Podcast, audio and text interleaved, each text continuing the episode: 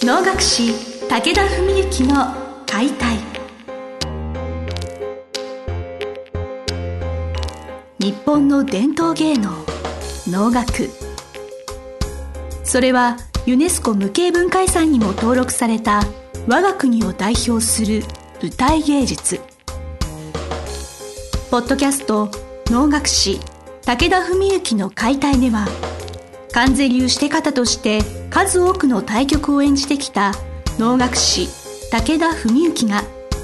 600年以上の歴史を持つ能楽を優しく解説。能楽師として自らの経験とその思いを語ります。今週も始まりました。志を手紙にしたため皆さんの心へ届ける。武田文幸の解体司会進行の小菅圭一です。文幸先生本日もよろしくお願いします。よろしくお願いします。えっ、と今日のちょっとまあ私自身の相談になってしまうかもしれないんですけれどどうしてもお友達とか会社の同僚とかと遊びに行く時とかにカラオケのお誘いって皆さんあると思うんです。私も含めて、で結構個人的にカラオケって苦手で歌が上手くないっていうそういうまあ自信がないっていうのもあるんですけれど なんかこういうものを嫌がらずにもっと気持ちよく歌えるようになったらいいなってことも含めてカラオケの上達法なんてものがありましたら なんかそう聞きしたいななんて。いやまあカラオケはまあそうですね。僕もある時期には相当に歌い込んだことは確かなんですけどね。まああの上達法って僕がそれ偉そうに語るほど自分はうまいかどうか分かりませんけども、歌いのプロということで。そうですね、はい。ただある意味ね歌いの稽古っていうものとも確実に通ずるところはありますねカラオケは。はい。まああのそういう意味ではですね今もうちょっとお休みされてるんですけど僕のもともと教え子国学院大学のサークルの教え子で僕より3つ年下の男性がいるんですけどその彼がね卒業後もえー10年ぐらい歌いの稽古ずっと続けてくれたんですがふとねある時に僕に彼が言ってきたことがあってで彼はあのカラオケやっぱうまいんですね結構、それでその言ってきたことっていうのは何かっていうと「先生私ふと思ったんですけどこの間ちょっと思ったんですけどカラオケっていうのは脳の歌いに比べたらもう本当にお遊びぐらい簡単なものですよねってカラオケって簡単ですよねって歌いの方がよっぽど難しいと思うんですけどって言ってきて。なるほど。いやまあそりゃそうだよねっていう話になって まあ要するに彼が言いたかったことというのはカラオケっていうのはそのリズムも音も決まっているそれに合わせるものじゃないですか、まあ、簡単に言うと。で歌いっていうのは当然それがあるんですけどその許容範囲が広くて歌い出す高さとか速さとか強さとかはその決まってないわけですよねある意味。許容範囲というものの中に収まってればどれでもいいわけであって。だから自分で要するに作り出さなきゃいけない舞台は。でカラオケは最初に音楽が流れてくるからその音を捉えて速度を捉えれば歌い出せるんですけど歌いはもう本当に自分で一から歌わなきゃいけないから要するによほど稽古を積んでないといきなり歌いを歌えって言われても、まあ、声にならなかったりとんでもない高さや速さで出ちゃったりそういうことが起こりうるわけなんですね。であとまあその辺が多分彼が言いたかったとこだと思うんですけどそういうメロディーの法則とかもまあ僕らはメロディーって言わないで節というわけですけどはい一個一個についてる節の歌い方も何種類もあったりとかしてでそれをじゃあどういうところでどういう歌い方をするかとかっていうのは一応の規定路線企画サイズはあるものの非常に実は自由度が高いわけですよね。ですから、まあ、そんな話がありましたね。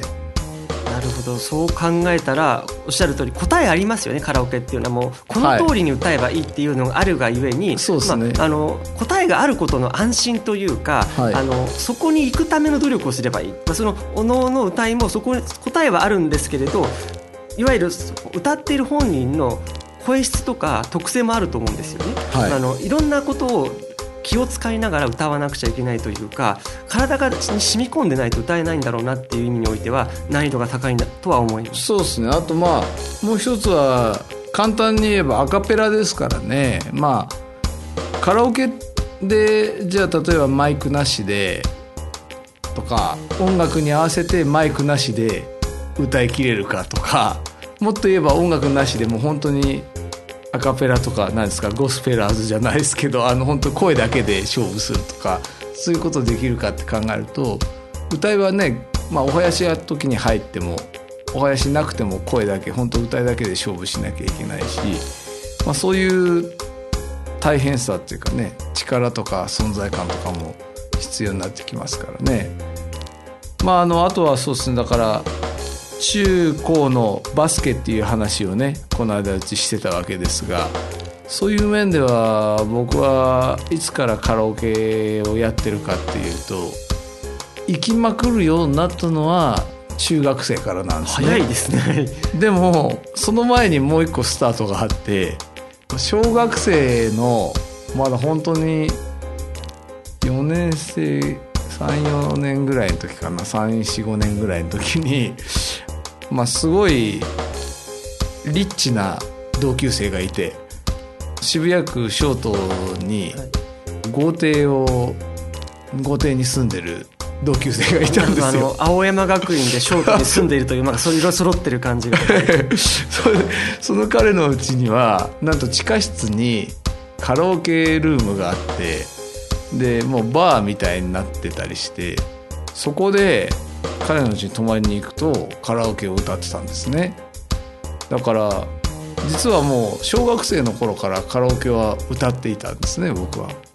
ふと思ったんですけれど、はい。先生小方としてもう舞台にたくさん出られてた頃ですよね小学生ぐらいそうですね。はいはい。そうするともう小方として歌いっていうのはどうだったんですか？その歌われることっていうのはいや小方の歌いはもちろんたくさんありますよね。歌ってましたけど。ということはもう人前で歌うということに関しては度胸がついていたのかなと思ったんですけれど。うーんでも友達も普通に歌ってましたからね。まあなんか、まあ、人前っていうほどじゃないしね。もう同級生のその34人とかの中でですからね。まああの大勢の前で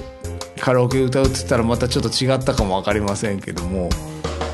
そうですね。まあでも声を出すことは嫌いじゃなかったんでしょうね。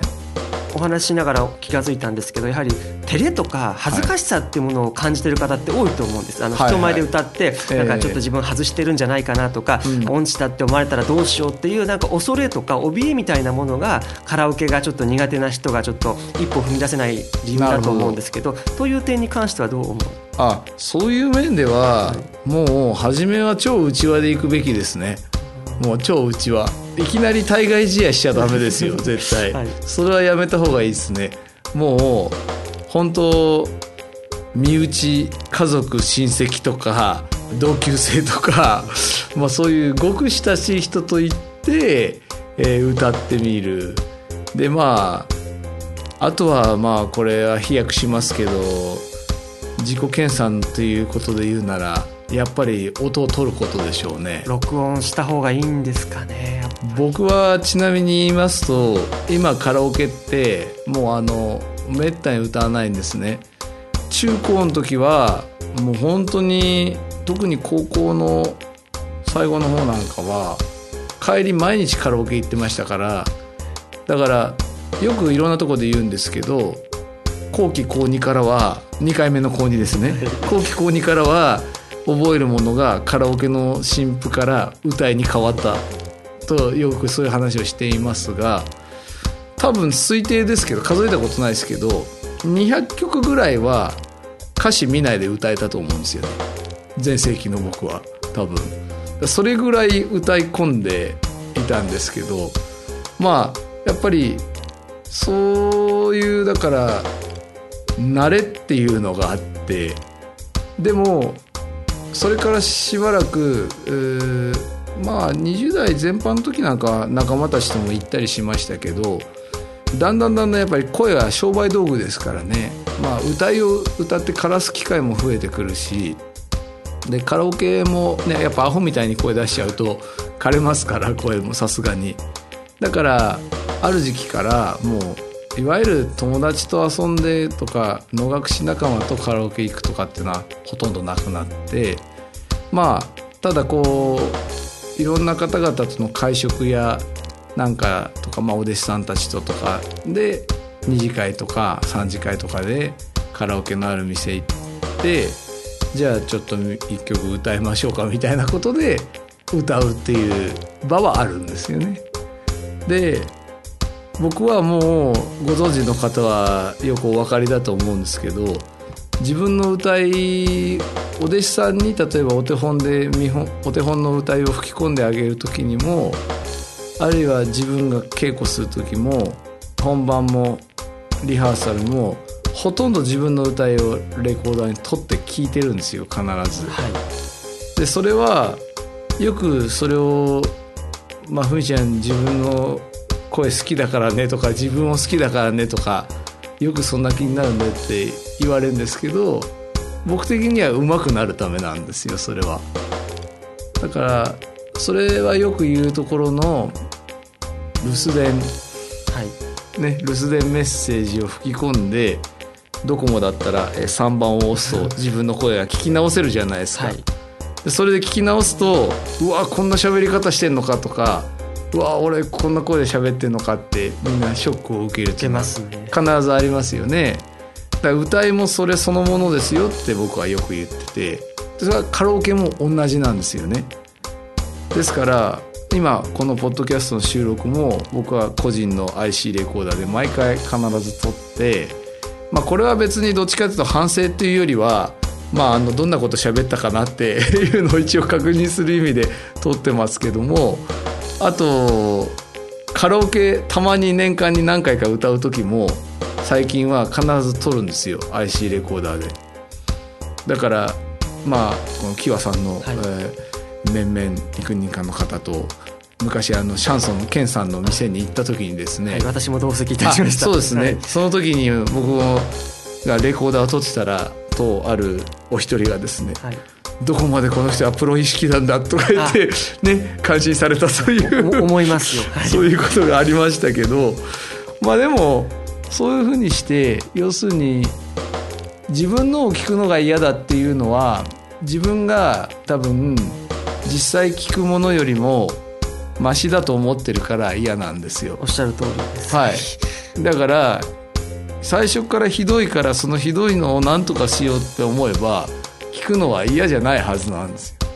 僕の論理で言うと。結局自分の中に弱さがあると思っていましてまあ私の話になってくるんですけど、その自分と向き合う強さというのを、はいい。まあ、いかに獲得できるかっていうのが、はい。まあ、そのいわゆる成長と進歩の、まあ、一つの鍵なんじゃないかなって思いながら、はい、そうですね。だから本当、まあ、まさに紳士で謙虚ということに、まあ、カラオケだとしてもそうだと思うんですね。本当に上手くなりたければそれに尽きるっていうことで。向き合わなくちゃ、はい。自分の声を録音するはい。まあ、声を出すのにまず慣れるっていうことがあって。でもカラオケっていうのはその最初の方で言いましたお弟子さんが簡単ですよねって言った人がいるという話をしましたけどそういう面ではマイクがありますからね。マイクの使い方でも全然変わるわけですよ近づけたり遠ざけたりすれば音を調節できるんで。だからアカペラだったりあるいは歌いだったらばその調節を呼吸でしなきゃいけないわけですね。マイクで調節できないから。だからそういう面ではカラオケっていうのはマイクの使い方っていうのも当然ありますからね。ただ本質的には根本的にはまずはしっかりと発声できる。しっかりした発声でそれなりの音域を出せるっていうことがまあまず大事なことなんじゃないですかね。なるほどやっぱその気持ちメンタルだけじゃなくて技術テクニックにおいてもまだ改善すべき点は皆さんあるかもしれないということでまあその両方のはい方からいろいろ自分と向き合っていただければなと思いました。ねはい、はいはいえー本日はカラオケについていろいろレクチャーいただきました。先生どうもありがとうございました。ありがとうございました。本日の番組はいかがでしたか？番組では武田文幸への質問を受け付けております。ウェブ検索で「武田文幸」と入力し検索結果に出てくるオフィシャルウェブサイトにアクセス。その中のポッドキャストのバナーから質問フォームにご入力ください。